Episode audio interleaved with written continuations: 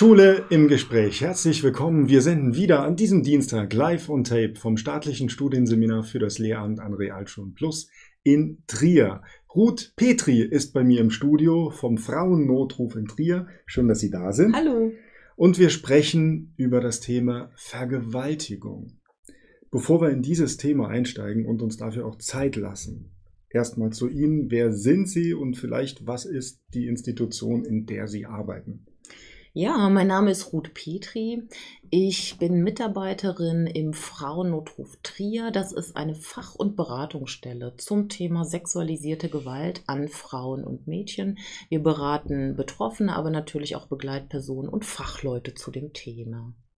Ja, wir haben uns bewusst das Thema Vergewaltigung rausgesucht. Ähm, ein Aspekt der sexualisierten Gewalt, aber relativ am Ende der Fahnenstange. Ähm, begegnet mir das als Lehrkraft häufig oder ist das etwas, was mir wahrscheinlich in einem Lehrerleben niemals begegnen wird?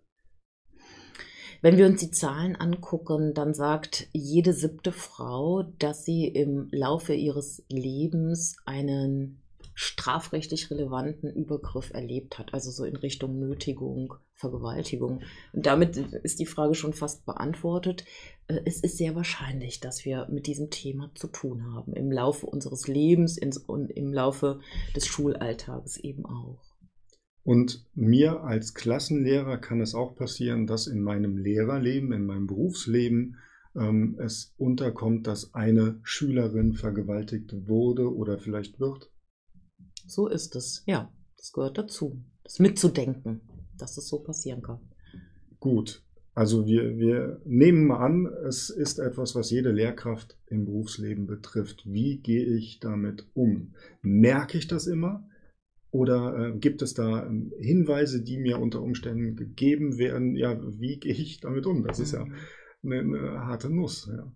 Ja, ähm, also es wird vielleicht so sein, dass sie das nicht transparent erfahren unbedingt.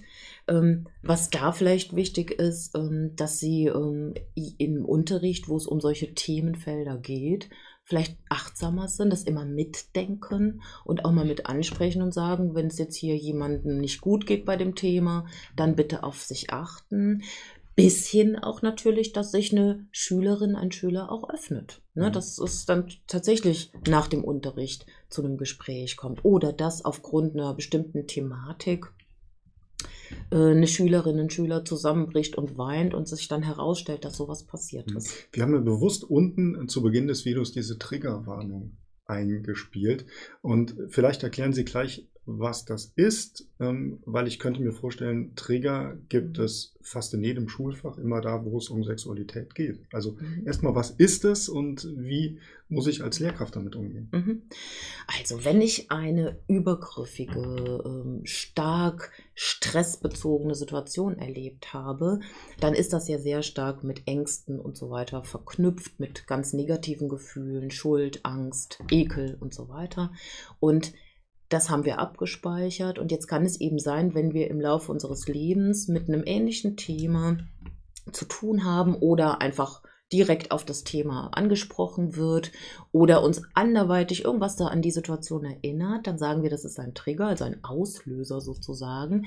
Das traumatische Gefühl sozusagen, das stressige Gefühl wird wieder hervorgeholt und die Person reagiert entsprechend. Das kann unterschiedlich sein, dass sie zum Beispiel einfach sehr gestresst ist, sehr aufgeregt ist. Ähm, es könnte aber auch bis hin dazu sein, dass sie, wir sagen dann dissoziiert. Das heißt, dass sie sozusagen wie ähm, wegdriftet, nicht mehr ansprechbar ist die Konzentration verliert. Ähm, ne? Wir kennen das vielleicht manchmal oder Sie haben das bestimmt alle schon mal erlebt im Unterricht, dass eine Schülerin, Schüler plötzlich aus dem Fenster starrt und gar nichts mehr so macht, nicht mehr weiterarbeitet dann muss das nicht so sein. Es kann auch sein, dass der jetzt wirklich äh, am Träumen ist oder die, aber es kann auch sein, dass es so, so was Dissoziatives ist, sowas wie Wegtreten. Ähm, und das sind typische Reaktionen nach Traumatisierung. Und damit müssen wir immer rechnen, wenn wir solche schwerwiegenden Themen besprechen, dass mhm. da jemand gerade so wegdriftet. Also mal ganz konkret, ich, ähm, alles ist gut, ja, die Klasse ähm, verhält sich ganz normal die Stimmung ist gut. Ich behandle dann im Ethikunterricht ähm, einen Suizid eines Mädchens, das vergewaltigt wurde. Und da könnte ich Trigger auslösen und dann spüren, dass eine Schülerin sich ähm, ja, auf einmal ganz anders verhält. Unbedingt. Ähm, also das ist ganz wichtig, wenn ich so ein Thema anspreche, dass ich schon vorher das an, gut ankündige, gut einbette, gut vorbereite und sage, okay, das kommt jetzt gleich, achtet auf euch, ihr könnt rausgehen, ihr könnt mich ansprechen und natürlich kann das passieren, dass da jemand reagiert. Mhm. Ähm, inwieweit ähm, kann ich das noch vorbereiten? Sollte ich da ähm, mit der Klassenleitung sprechen, die dann vielleicht mehr weiß? Ähm, ist Elternarbeit da äh, ein, ein Mittel? Ähm, reicht es, wenn ich kurz den Hinweis gebe, es geht um Sexualität? Ihr könnt ähm, rausgehen. Wie mache ich das konkret? Weil das kommt ja in der Schule relativ häufig vor. In Ethik, in Religion, in Deutsch, ähm, in Biologie. Oft ist ja Sexualität Thema. Mhm. Ja, also es ist natürlich ein guter Vorschlag, das auch einzubetten in Elternarbeit. Mhm. Es ist zum Beispiel auch so, ähm, wenn wir zum Thema sexualisierte Gewalt an Schule arbeiten, ist es immer auch mit ein Faktor, die Elternschaft auch gut zu informieren und äh, einzubinden und ähm, zu sensibilisieren sozusagen auch unter den Eltern. Ähm, ist ein wichtiges Thema. Die Klassenleitung mit einzubeziehen, auch ein wichtiges Thema, weil manchmal hat die vielleicht Hinweise zu, kennt familiäre Hintergründe, weiß, weiß, da gab es schon mal was und kann sie dann auch entsprechend informieren und sie sind vorbereiteter. Machen wir es jetzt mal, ähm, spielen wir jetzt mal ähm, den, den, Ernstfall durch. Ich bin ähm, Klassenleiter, ein ähm, Mädel kommt zu mir und vertraut sich mir an, sagt mir, ich bin vergewaltigt worden. Wie gehe ich damit um? Ich stelle mir das als ganz krasse Situation für jede Lehrkraft vor. Mhm. Das Erste ist, sofort auch auf die Ressourcen zu gehen und zu sagen, hey, das ist, ich finde es, das ist schlimm, was dir passiert ist, aber es ist super toll, dass du mir das jetzt hier gerade erzählst und dass du das Vertrauen hast, dich mir mitzuteilen. Und dann kann der nächste Punkt sein zu fragen, du hast mir das jetzt erzählt, was brauchst du von mir? Was wünschst du dir? Was ist das Ziel? Was ist dein Ziel in diesem Gespräch? Und dann wirklich auch gut zuzuhören. Und nun ist es so, wir kennen diesen Begriff der sekundären Traumatisierung. Das heißt, immer wenn ich von traumatischen Inhalten höre, dann macht das auch was bei mir. Hm. Und möglicherweise habe ich ja auch schon irgendwas erlebt mal und jetzt kommt das auch noch so hoch. Das heißt, es gilt hier auch immer das im Blick zu haben und auch gut zu gucken, wie weit kann ich diese Schülerin jetzt gerade begleiten. Und vielleicht ihr auch mitzuteilen, zu sagen, ich kann, ich dieses Gespräch ist jetzt erstmal verschwiegen, natürlich, aber ich kann dir nicht versprechen, dass ich nicht in die Situation komme, dass ich mich da auch mal mit jemandem dazu austausche. Also bitte kein Schweigegelübde mhm. sich sozusagen auferlegen lassen. Das haben manche äh, Schülerinnen schon mal so dieses, ähm, ja, ich erlebe das und das zu Hause und aber sie müssen mir, das darf niemand und so weiter. Mhm. Ne? Da sofort zu sagen, vielleicht brauche ich das für mich dass ich das mal mit jemandem bespreche. Und äh, jeden Schritt, den sie gehen, transparent zu machen, mit der Schülerin abzusprechen. Was ganz wichtig ist, ähm, das Thema Anzeige steht bei der Vergewaltigung sehr gerne im Raum. Ne? Und natürlich sind alle daran interessiert, auch zu sagen, da ist ein Täter, eine Täterin und wir wollen, dass die Strafverfolgung hier reagiert. Das ist ganz klar. Aber der Wunsch der Betroffenen steht hier im Vordergrund, denn wir müssen rechtlich gesehen auch Folgendes wissen. Eine Vergewaltigung ist ein sogenanntes Offizialdelikt. Das heißt, wenn die Strafverfolgungsbehörden davon hören, müssen sie tätig werden und dann muss es weiter verfolgt werden. So, das heißt auch, die Schülerin geht heute vielleicht, weil sie an der Hand genommen wird, ah, wir machen Anzeige, ne? geht zur Kripo, macht die Anzeige und merkt aber nach ein, zwei Wochen, mir geht so schlecht. Und jetzt habe ich auch schon wieder irgendwie Post von der Polizei im Briefkasten und das triggert mich eben alles, sind wir mhm. wieder beim Thema. Das tut mir überhaupt nicht gut. Ich will einfach nur Ruhe. Dann kann sie nicht wie bei einem Antragsdelikt die Anzeige einfach wieder zurücknehmen, sondern, wie schon gesagt, das ist ein Offizialdelikt. Das heißt, die Strafverfolgungsbehörde sagt, zu Recht, das ist auch gut so, wir haben davon gehört, das ist ein gesellschaftlich relevantes Thema. Wir verfolgen das weiter. Und dann hängt sie drin. Mhm. Das wissen viele nicht. Die rennen einfach erstmal unüberlegt dahin Und dann kommt, ah oh ja, jetzt bin ich da drin. Mhm. Ne? Das ist das eine. Ähm, und das andere ist, wir müssen wissen, dass jede Vernehmung bei der Polizei, jedes, wenn es zu einem Verfahren kommt, jeder Auftritt bei Gericht, jedes Treffen auch mit dem Täter, ist, wirkt retraumatisierend. Und dazu, das muss die betroffene Frau erstmal wissen. Dazu muss sie informiert werden. Und dann kann sie für sich gut überlegen, will ich diesen Schritt gehen? Gehe ich das ein und will es trotzdem? Viele Frauen entscheiden sich dann so. Oder sagt eine Frau auch, nee, wenn ich das jetzt alles weiß, und dazu eignet sich so eine Beratung, Mhm. etwa auch in einer Frauenberatungsstelle auch ganz gut, dann überlege ich nochmal, dann mache ich vielleicht das nicht, dann gehe ich einen anderen Weg. Und jeder Weg ist auch okay. Sie müssen auch als Lehrkraft wissen, wir haben oft so Skripte im Kopf, so Narrative. Wie hat jemand zu sein, wenn er eine Vergewaltigung erlebt hat? Und das, das erwarten wir jetzt. Ne? Und jetzt reagiert aber eine Frau, ein Mädchen ganz anders, als wir das erwarten. Das ist okay. Ne? Durchatmen und sagen, okay, jeder Mensch reagiert anders. Es gibt bestimmte Muster, die sind wiederkehrend, ja, aber hier haben wir eine andere Reaktion und, und auch das ist okay. Also auf jeden Fall sind Sie da mit Ihrer Institution eine wichtige Hilfe, auch für Mhm. Lehrerinnen und Lehrer, ja, weil für uns ist das neu. Sie sind Expertinnen. Mhm. Ich bin aber, ich gehe jetzt nochmal zurück zu mir. Also Sie sagen, es gibt gute Gründe ähm, und die ähm, betroffene Frau entscheidet, ich möchte diese Anzeige nicht. Ich als Lehrer weiß das aber jetzt und vermute unter Umständen, dass diese Vergewaltigung im familiären Umfeld noch weitergeht.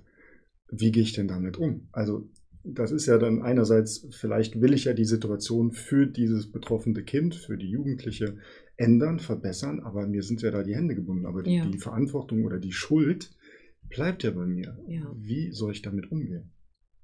Da kann ich Ihnen auch nur sagen, rufen Sie bei uns in der, in der Beratungsstelle an, in der Fachstelle und thematisieren Sie das. Sagen Sie, ich brauche einen Termin, weil das und das ist mir passiert. Die Schülerin hat sich geöffnet, die will aber keine Anzeige machen und ich habe Angst, dass der Vergewaltiger rumläuft und noch mehr macht und fühle mich da schuldig. So, dazu brauche ich Beratung. Und Wie dann kommt und dann kommen Sie aus? Ja. ja, dann arbeiten wir daran ähm, und gehen sozusagen in den Coaching, dass sie lernen, da loszulassen und ähm, ja, das anders einzuordnen für sich, weil das, da geht es letztlich drum. Wir haben das auch oft bei betroffenen Frauen tatsächlich, dass die sagen, ja, Moment mal, wenn, wenn, wenn ich jetzt keine Anzeige mache, dann bin ich vielleicht schuld, dass nächste Woche wieder eine Frau vergewaltigt wird. Da arbeiten wir dran, dass ich sage, sie sind erstmal für sich verantwortlich und für ihre Biografie und für ihren weiteren Lebensweg und sie sind nicht der lange Arm der Strafverfolgungsbehörde. Hm. Und vielleicht noch eins. Das ist, zu, wenn es zu einer Vergewaltigung kommt, dann haben, hat eigentlich schon vorher die Gesellschaft ganz schön versagt. Indem sie nämlich Menschen heranzieht, die Grenzen nicht achten, die ganz klar in Machtverhältnissen unterwegs sind, die es lieben, Macht und Kontrolle auszuüben über andere Menschen. Da hat die Gesellschaft versagt. Das ist ein gesellschaftspolitisches Problem. Und wir können das jetzt nicht verlagern auf, oh, da sind Erlebende von Gewalt, die müssen jetzt hier dafür sorgen, dass hier nichts mehr passiert. Und auch eben die begleitende Lehrkraft, die ist jetzt für das Seelenheil mitverantwortlich der Schülerin des Schülers, aber nicht, kann nicht eine ganze Gesellschaft retten Mhm. und präventiv jetzt, jetzt alle Frauen da irgendwie retten sozusagen. Vielleicht sollten wir noch eins ansprechen, ähm, wo sich betroffene Frauen hinwenden können, ohne eine Anzeige ähm, direkt zu erstatten, aber wo ihnen sofort geholfen wird. Vielleicht können Sie Mhm. hierzu noch etwas sagen. Genau, Sie kennen alle das Bild der vergewaltigten Frau des Mädchens, was stundenlang unter der Dusche steht. Ich glaube, so ein Bild haben wir alle im Kopf, ne? weil es immer darum geht, Schuld, Ekel, oh, ich will das wegwaschen, vielleicht habe ich mich auch angesteckt, stundenlanges Duschen. Und es gibt Programme und dazu gehört die medizinische Soforthilfe nach Vergewaltigung. Da sage ich immer, da kann die Frau die Dusche verlassen und sich Hilfe holen. Und zwar vertraulich. Sie kann, hat ein Versorgungsangebot in der Klinik, die da mitarbeitet. Und da kann sie gut untersucht werden. Sie kann ihre Themen loswerden. Das, was sie wirklich bewegt, wenn sie sagt, ich habe Angst vor Ansteckung, ich habe Angst, dass ich eine innere Verletzung habe, dass vielleicht eine Schwangerschaft entstanden ist. All diese Themen kann sie gut und sorgfältig abklopfen und dazu wird ihr das Angebot gemacht, nur das Angebot, dass vertraulich Spuren gesichert werden. falls es dann nach, innerhalb eines Jahres doch die Entscheidung kommt, ich möchte Anzeige machen, dann hat sie die Möglichkeit oder die Strafverfolgungsbehörden haben die Möglichkeit zuzugreifen auf die vertraulich gesicherten Spuren. Und das ist einfach mal ein Angebot. Die Frau auch hier ist in der Selbstbestimmung. Sie entscheidet und das ist auch völlig okay, wenn eine Frau sagt, nein, ich will keine Spuren sichern lassen, ich will mich nur untersuchen lassen, weil ich will nicht daheim allein unter der Dusche stehen. Und mir mein, mit meinen Ängsten alleine umgehen, sondern ich will mich hier gut versorgen lassen. Das ähm, Projekt heißt medizinische Soforthilfe nach Vergewaltigung. Ganz, also da geht es auch um Zeit, da geht es um Gesundheit, dann vielleicht dann auch um die Beweise, wenn mir, wenn einer Frau das heute passiert ist. Was ist mein erster Weg?